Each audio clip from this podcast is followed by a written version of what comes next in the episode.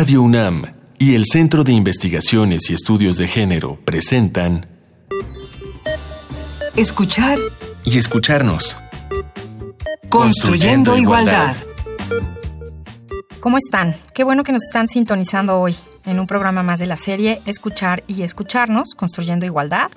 Eh, como saben, esta es una serie conjunta entre Radio UNAM y el Centro de Investigaciones y Estudios de Género, el CIEG. Y hoy tenemos un, programa, bueno, todos lo han sido muy especiales, pero, pero el de hoy yo creo que particularmente les va a gustar mucho y yo creo que a mí también. Así es que les recomiendo que busquen un papelito y un lápiz o una pluma, porque seguro habrá muchas cosas que anotar de este programa para luego ir a las librerías y luego hacer algunas búsquedas por internet, porque vienen cosas muy interesantes y muy importantes. El tema de hoy es mujeres y literatura. Y para hablar sobre ello tenemos aquí en el estudio a la doctora Adriana González Mateos. Ella es escritora, publicó las novelas El lenguaje de las orquídeas y Otra máscara de esperanza y es también académica de la Universidad Autónoma de la Ciudad de México. Adriana, qué gusto conocerte. Gracias por visitarnos hoy. Muchas gracias. Les agradezco mucho que me hayan invitado. Yo también tengo muchas ganas de esta plática sonaba bien, ¿verdad? Desde que teníamos nuestra lista de temas. Y está también con nosotros, pero ella ya, ya es vieja conocida de esta serie, la doctora Hortensia Moreno, escritora, académica del Centro de Investigaciones y Estudios de Género. Hortensia. mucho gusto de estar aquí también, además con Adriana, que va, yo creo que va a ser muy divertido. Sí. Bienvenida de nuevo. Y pues, ¿qué les parece para comenzar con este tema? Vamos a escuchar un fragmento de Profesiones para las Mujeres, justamente de la mismísima Virginia Woolf. Mientras estaba yo escribiendo esta reseña, descubrí que si yo iba a reseñar libros, necesitaría batallar con cierto fantasma. Y el fantasma era una mujer. Y cuando llegué a conocerla mejor, la nombré en honor de la heroína de un poema famoso, El ángel en el hogar. Fue ella la que solía interponerse entre mi papel y yo cuando estaba escribiendo reseñas. Era ella quien me molestaba y me hacía perder el tiempo y me atormentaba tanto que al final la maté. Vosotras que venís de una generación más joven y más feliz, quizá no habéis oído nada acerca de ella. Quizá vosotras no sabéis lo que significa el ángel en el hogar. La describiré tan concisamente como pueda. Era intensamente emotiva, inmensamente encantadora, era completamente abnegada, excelente en las difíciles artes de la vida familiar. Se sacrificaba diariamente. Si había pollo, ella se comía la pata. Si había chiflón, ella se sentaba ahí. En resumen, estaba tan constituida que nunca tenía un pensamiento o un deseo suyo, sino que prefería simpatizar siempre con los pensamientos y los deseos de los demás. Sobre todo, necesito decirlo, era pura. Se suponía que su pureza era su principal hermosura, su maquillaje, su gracia principal. En aquellos días, los últimos de la reina Victoria, cada casa tenía su ángel y cuando empecé a escribir me la encontré desde las primeras palabras. La sombra de sus alas cayó sobre mi página. Escuché el susurro de sus faldas en la habitación. Directamente, es decir, tomé la pluma en la mano para reseñar aquella novela de un hombre famoso. Ella se deslizó atrás de mí y murmuró, Querida, eres una joven mujer Estás escribiendo sobre un libro que fue escrito por un hombre. Sé buena, sé tierna, halaga, engaña, usa todas las artes y trucos de nuestro sexo. Nunca dejes que nadie sospeche que tienes una mente propia. Sobre todo, sé pura. E hizo como que iba a guiar mi pluma. Ahora recuerdo el único acto del cual tomó crédito para mí misma aunque el crédito pertenece más bien a algunos excelentes antecesores míos que me dejaron cierta suma de dinero, algo así como 500 libras al año, para que fuera necesario que yo dependiera solamente del encanto para vivir. Me volté y la agarré por el pescuezo. Me esforcé en matarla. Lo siento, si me llevan ante la justicia, actué en defensa propia.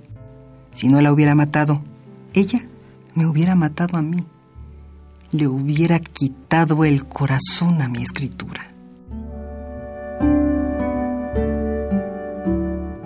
Y pues bueno, ¿qué tal el ángel del hogar que sobrevuela sobre todas nosotras? Tal vez vale la pena decir que este texto es un clásico, es un texto muy citado, mucha gente al hacer crítica, al pensar en cuestiones feministas se refiere a este texto que fue originalmente publicado en 1931, es una especie como de adenda, ¿no? Un pequeño añadido a lo que ella dice en un cuarto propio sobre cuáles son los problemas que encuentran las mujeres para escribir y se refiere a muchas cosas, a problemas económicos, a la discriminación contra las mujeres. Este texto, como acabamos de oír, se refiere a un problema muy difícil de vencer, que es la actitud femenina que todas hemos aprendido. Por ejemplo, algo común en México es que siempre decimos, ay, perdón, nos disculpamos. Ay, discúlpame. Ay, eh, usamos diminutivos y esto es un lenguaje de las mujeres que muchas veces también se usa en la escritura y ella lo que se está refiriendo es a romper con esos, esas convenciones para poder escribir desde, un, desde una voz menos, vamos a decir, menos afectada por toda esa carga cultural que hace que las mujeres nos disminuyamos, lo acabamos de oír en el texto. Claro, tiene mucho que ver con buscar una voz que sea autónoma, una autonomía intelectual, es decir, escribir exactamente lo que estás pensando y no pensar, me va a leer fulanito me va a leer perenganito y entonces van a creer o van a pensar me voy de a escuchar mí que no soy un ser puro, que no soy una persona suficientemente femenina, por ejemplo. Entonces hay como una pugna entre la construcción convencional de la feminidad y la, bueno, pues la, la exigencia de la escritura de verdaderamente producir algo que es original, autónomo, inteligente, franco, que puede herir los sentimientos de las demás personas, imagínate. Y hay una frase justo en esto del ángel del hogar, muy, muy impactante y muy potente. Nunca dejes que nadie sospeche que tienes una mente propia. Entonces, ¿cómo somos las mujeres como lectoras y como escritoras? Yo creo, yo creo que es una de las profesiones y aquí entra el tema de las profesiones para las mujeres, una de las profesiones que, dadas sus características en términos de lo que significa escribir, han estado al alcance de las mujeres antes que las otras profesiones. Es decir, vamos a tener ejemplos en la modernidad de mujeres que se dedicaron a la escritura muy tempranamente, mucho antes de haberse dedicado a la medicina, o de haberse dedicado a la física o de haberse dedicado a la ingeniería. Entonces, obviamente, para pertenecer a las profesiones denominadas liberales, tú tenías que tener como condición ser un hombre libre. Pero para escribir, pues lo único que hacía falta era tener una pluma, tener un papel y, bueno, por supuesto, estar alfabetizada.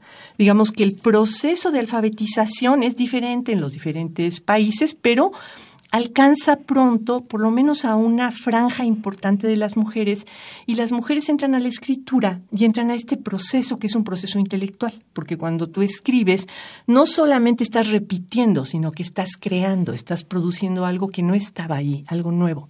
Ahora bien, también dentro de la literatura se reproduce el mismo esquema de la dominación masculina y hay temas que se consideran masculinos, géneros que se consideran masculinos. Por ejemplo, algo que pasa en América Latina es que se considera que las mujeres no escriben ensayos, sobre todo tradicionalmente, ¿no? En épocas en épocas pasadas. Entonces, hay géneros específicos. Las mujeres escriben poemas y se supone que al escribir poemas deben de hablar de amor y por supuesto que hay un ángel del hogar específicamente mexicano, podríamos pensar, muy parecido al de Virginia Woolf, ¿no? Pero las mujeres deberían de hablar de sus sentimientos, ser muy delicadas.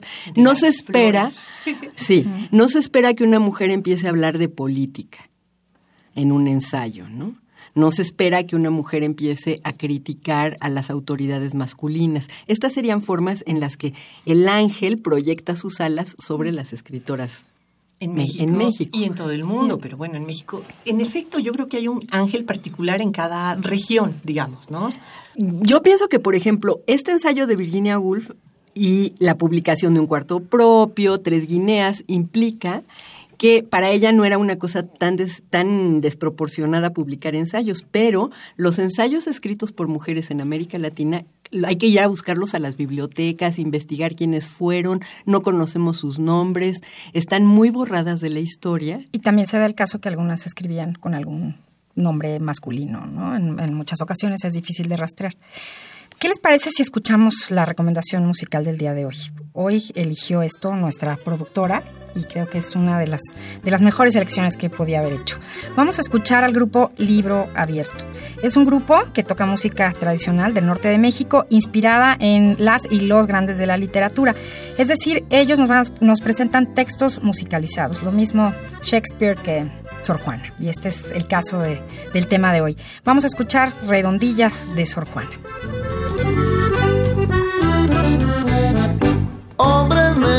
Que acusáis a la mujer sin razón, sin ver que sois la ocasión de lo mismo que culpar.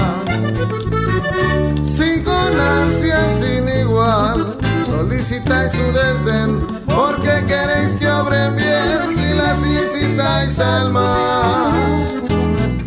¿Cuál mayor culpa ha tenido en una pasión errada? La que se cae derrogada o el que ruega decaído. Todos tenéis condición igual, se burlan si os quieren bien, se quejan si os tratan mal.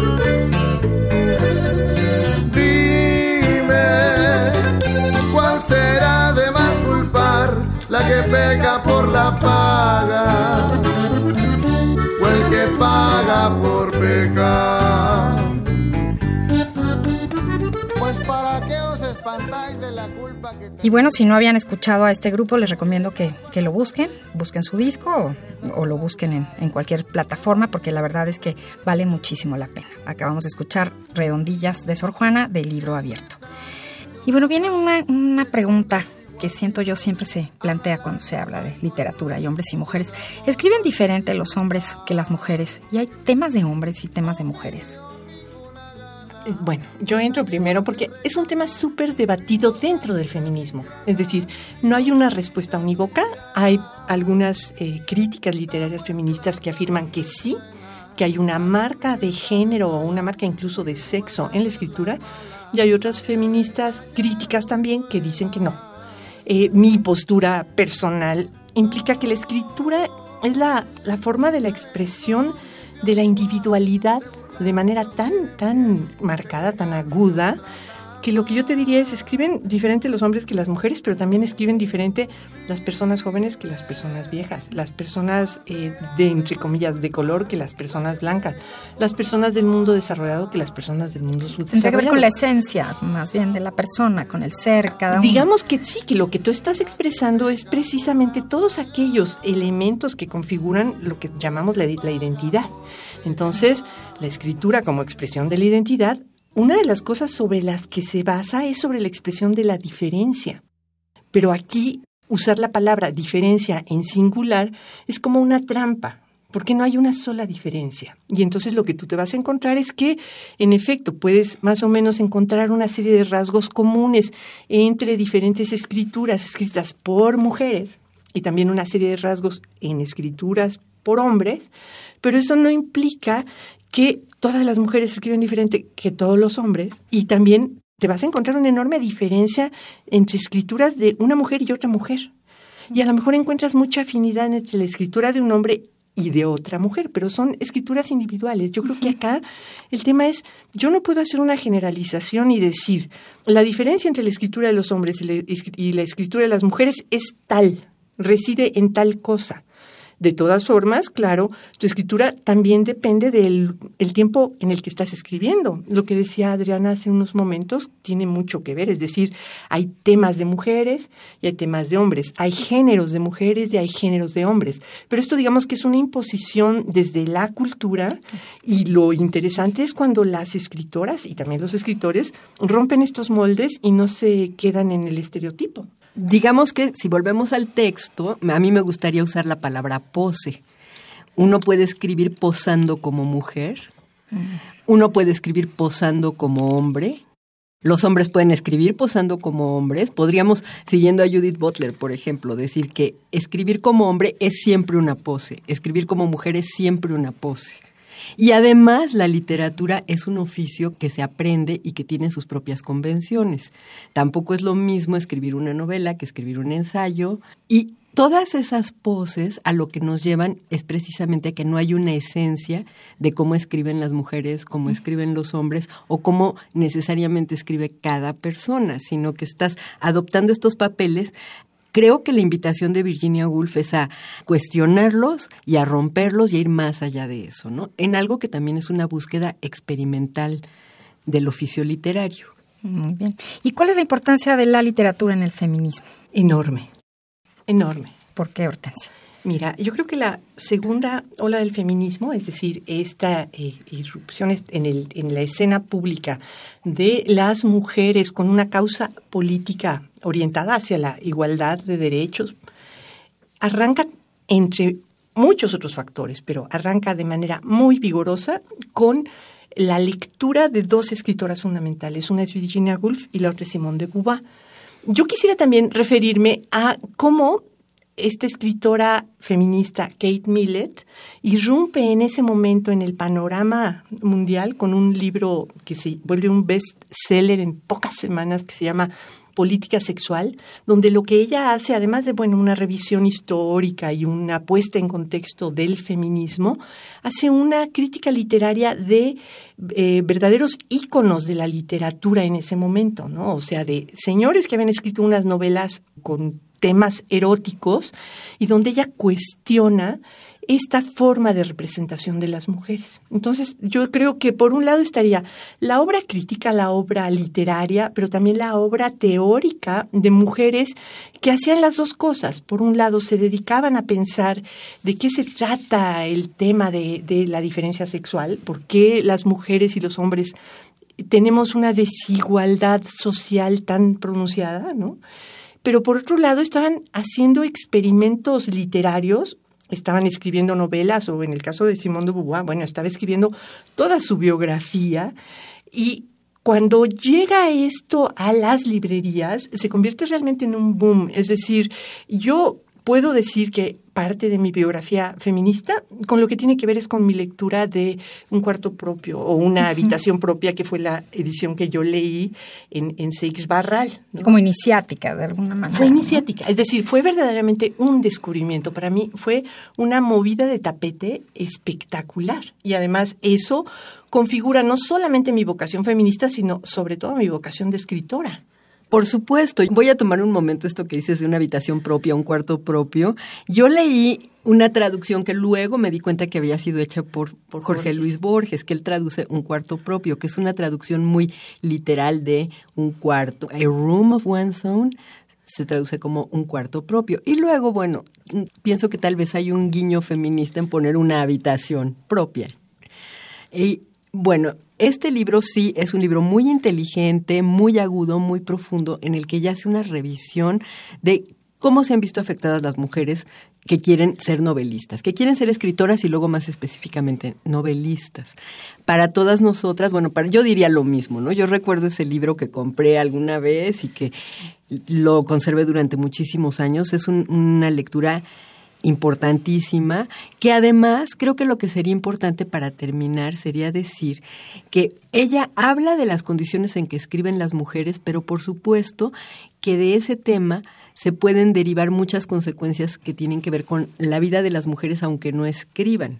Es decir, ¿por qué las mujeres, por ejemplo, eh, no tienen acceso a la vida pública? Claro, ¿Por qué las mujeres son más pobres que los hombres? Ella empieza esta, esta discusión diciendo, ¿por qué las mujeres somos más pobres que los hombres? ¿Por qué las universidades para hombres tienen más dinero? Etcétera. ¿Qué les parece si escuchamos nuestro Vox Populi de hoy justamente sobre por qué es importante la literatura para el feminismo? Vamos a ver qué nos dice la gente. Yo creo que sí, siempre se manifiestan ideas somos seres completamente diferentes. La psique masculina es muy distinta a la psique femenina. La forma de expresar ciertos ideales, incluso un poco los sentimientos un poco castigados por esta idea que en ocasiones las mujeres pueden expresar mejor que los hombres. Yo creo que esa importancia en la literatura desde la perspectiva de cómo se expresan las ideas y un poco los sentimientos, para mí es muy valioso. Pues yo creo que entre a mayor conocimiento se rompen paradigmas, se rompen prejuicios y entonces no nada más para el feminismo, ¿no? sino también para romper prejuicios sobre situaciones de género y todo ese tipo de situaciones, ¿no? Es, es lo que yo pienso. Sí, claro que es muy importante leer sobre el feminismo. Hacia nosotros, hacia nuestra cultura, sería muy importante saber qué es el feminismo también y qué podría afectarlo o no afectarlo. Yo creo que no es nada más la liberación de la mujer, sino también de la responsabilidad que cada quien tiene como, como persona, no por ser hombre o ser mujer, vas a comportarte de otra manera. Y pues ahorita, para como estamos, también tenemos responsabilidades como mujeres, como siendo el proveedor. Entonces, en mi caso, pues yo también soy proveedora, tengo las mismas responsabilidades, aparte tengo que trabajar y aparte atender a mi esposo y todo lo demás. Entonces, pues sí, para las nuevas generaciones es importante que vean que no es nada más este, recibir, también es dar y pues, tomar al toro por los cuernos, ¿no? Pues la literatura siempre abre ventanas en la mente y en el corazón. Acabamos de escuchar nuestro Vox Populi y lo sabemos en carne propia. ¿Y cuáles son las obras literarias que acompañan al feminismo? Este es, bueno, el último bloque de nuestro programa de hoy y yo quisiera que quedara como, como una especie de recomendaciones para que nuestros radioescuchas puedan tomar nota con la advertencia de que obviamente no es tarea ni, ni, podemos ser exhaustivas, porque pues, es un mundo enorme y, y, realmente podemos hablar de lo que nos ha afectado a nosotras. Mira, yo no quiero dejar pasar el programa sin mencionar por lo menos a dos escritoras mexicanas que se posicionan desde el feminismo. Yo te voy a decir Carmen Bullosa y Ángeles Mastreta, empezaron a producir pensando en cómo se puede escribir una literatura feminista y tienen novelas hermosas que verdaderamente yo creo que cumplen, ¿no? Que, hacen la tarea. E, en mi experiencia personal, a mí me gustaría mucho recomendar a una escritora este, estadounidense, muy loca que se llama Erika Young, que escribió una novela maravillosa que se llama Miedo de volar.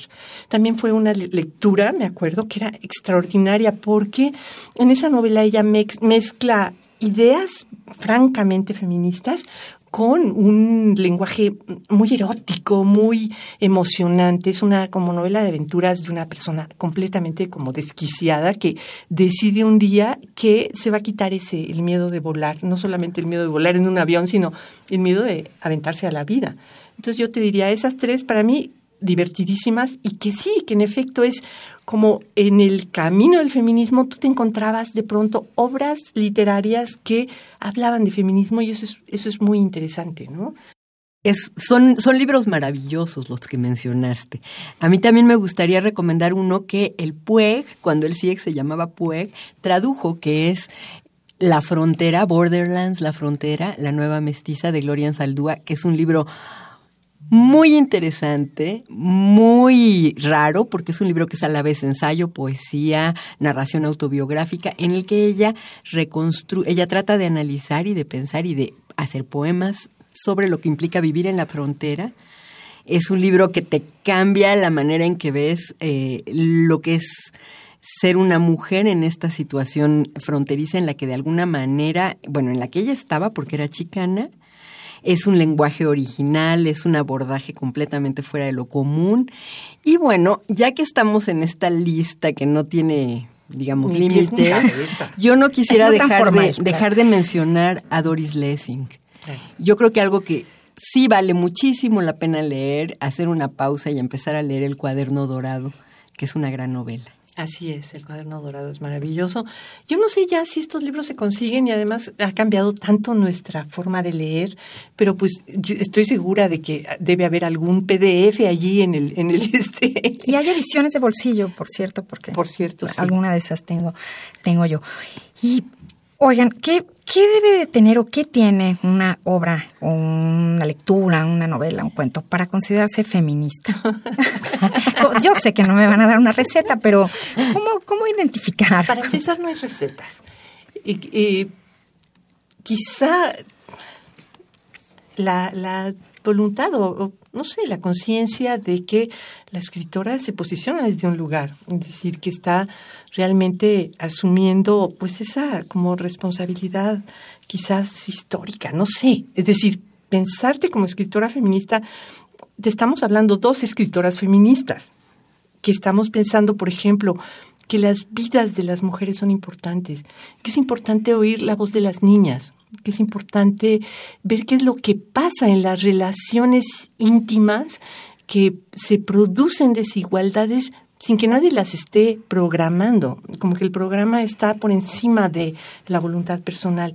Y en esos pequeños este, eh, mecanismos, quizá la, la, mejor exploradora de la intimidad pues es la literatura, la poesía y la, y la narrativa. Es decir, esta, este ejercicio de ficcionalizar, de imaginarte. ¿Y qué tal si yo planteo como si, ¿no? O sea, haz cuenta, como si, fu como si hubieran llegado los marcianos, ¿no? O qué tal si planteo como si fuéramos inmortales, o qué tal si... Y entonces en él ese como si viene una libertad, una libertad única, ¿no? En la que tú realmente puedes pensar mundos diferentes, mundos mejores, o puedes escarbar en el horror de los mundos existentes o en las cosas lindas que tienen también los mundos existentes, no sé. ¿Asume riesgos? Como verás, como verás, no hay, no hay una receta. ¿Cómo le hace cada quien? Pues como Dios le da entender. Exactamente, ¿no? O sea, una manera en que podrías pensar en esto es, bueno, el idioma ya tiene una carga, ¿no? esto es algo que se ha discutido mucho, que el idioma, por ejemplo, eh, hace que el plural de las niñas y los niños sea los niños. Entonces tú podrías decir, bueno, esto para una escritora puede ser la oportunidad de, de, hacer hallazgos, de hacer experimentos, de jugar con el lenguaje y tratar de ir interrogando toda esa, digamos, eh, privilegio masculino que hay en el idioma. Esa es una manera de empezar, pero también podrías empezar desde otros sitios completamente distintos. Y eh, imaginarte, como dice Hortensia, escritoras que hacen ciencia ficción, escritoras que escriben novelas eh, de fantasía o escritoras que se propongan interrogar la vida de las mujeres. Yo creo que lo, lo que sería importante sería volver al texto con el que empezamos y acercarnos a un momento en que las escritoras puedan escribir sin pensar que son mujeres. Sin que condicione de alguna manera hablando en un aspecto tal vez negativo, tal vez. Implica muchas cosas, Amalia. Implica, por ejemplo, si escribo sin pensar que soy mujer, escribo sin acordarme de que hay que pagar el gas, de que está en la cama sin tender, de que nadie ha alzado los trastes, de que hay que comprar el mandado. ¿Cuándo vamos a lograr que esto no sea como la función exclusiva de las mujeres? Porque en México todavía el noventa y tantos por ciento del, trabajo doméstico lo hacemos las mujeres y por otro lado, una libertad que implica que tu, que tu identidad femenina no se imponga en el sentido de que tú quieras agradar siempre que escribes.